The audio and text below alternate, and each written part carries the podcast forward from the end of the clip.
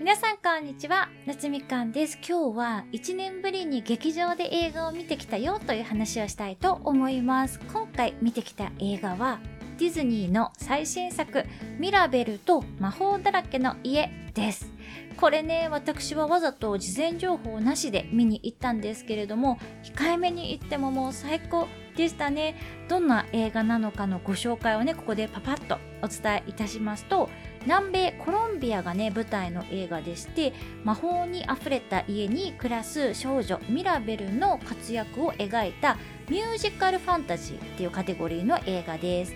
コロンビアの奥地に佇む魔法に包まれた不思議な家。そこに暮らすマドリガル家の子供たちは一人一人が異なるユニークな魔法の才能を家から与えられていた。しかしそのうちの一人ミラベルにだけは何の力も与えられていなかった。力を持たずとも家族の一員として幸せな生活を過ごしていたミラベル。ある時彼らの住む魔法の家が危険にさらされていることを知った彼女は家族を救うために立ち上がることを決意する。てんてんてんというねお話でございます。ミュージカル映画ではあるんですけれどもそこまでこう歌ばっかりっていう感じではなくてでもね歌のシーンはもう「アナ雪」のあのパート2ぐらい素晴らしい映像美でしたね。これは劇場で見る方が楽しめる映画だと思います。もうねミラベルがね本当にいい子なんですよ。家族の中で自分だけ魔法が使えなくてもそれを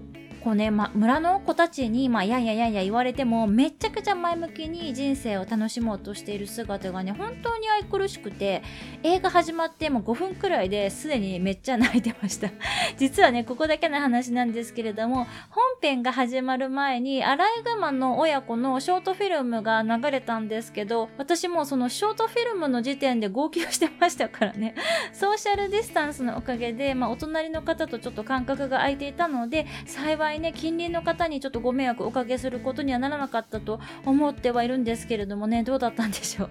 だいぶね話飛ぶんですけど今まで劇場で一番号泣したのは「神と共に」っていう韓国映画だったんですけれどもあれはもう本当にやばかったですね。劇場で私おえつしながら泣きましたからね。もう隣に座ってたお姉さんめっちゃ迷惑そうにしててもう本当に申し訳なかったですね。さて話がねちょっとそれまくってるのでミラベルの話に戻しますが今回このミラベルと魔法だらけの家ではですねディズニーのま王道的なストーリーラインとはちょっと違う視点で書かれているのが良いなと思いました、まあ、どういうところかと言いますと通常のディズニーだったら家族の中で、ま、1人だけが魔法を使える子がいる。みたいなパターンだったと思うんですよ。アナ雪のエルザとかみたいな感じでね。でも今回のミラベルと魔法だらけの家ではミラベルだけが魔法を授かることがなかったっていう逆パターンなんですよね。これがめっちゃ感情移入できる設定じゃないかなと思いますね。私たちって、まあ、ないものねだりというかいろんな素晴らしいスキルを持ってる人を見ちゃうとまあ羨ましくなったりとかなんで自分は平凡なんだろうってこう悲観的になっちゃったりすることあると思うんですよ。この映画のミラベルも、まあ、自分だけが魔法を持ってないってことに対して劣等感自体は感じているとは思うんですけれどもでもたとえその特別な能力がなくても魔法が使えなくても私は私という存在ですでに価値があるっていうのをミラベル自身がこう体現してくれていて見た後に私は私のままでいいんだなっていう自己需要がねすごく上がる映画だと思います。まだね公開されたばかりの映画でございますのでぜひ気になった方はね劇場に行って見ていただくことをお勧めしたいと思います。この冬の映画でね他にもおすすめ等あればコメント等で教えていただけると嬉しいです。それではまた次のエピソードでお会いしましょう。バイ。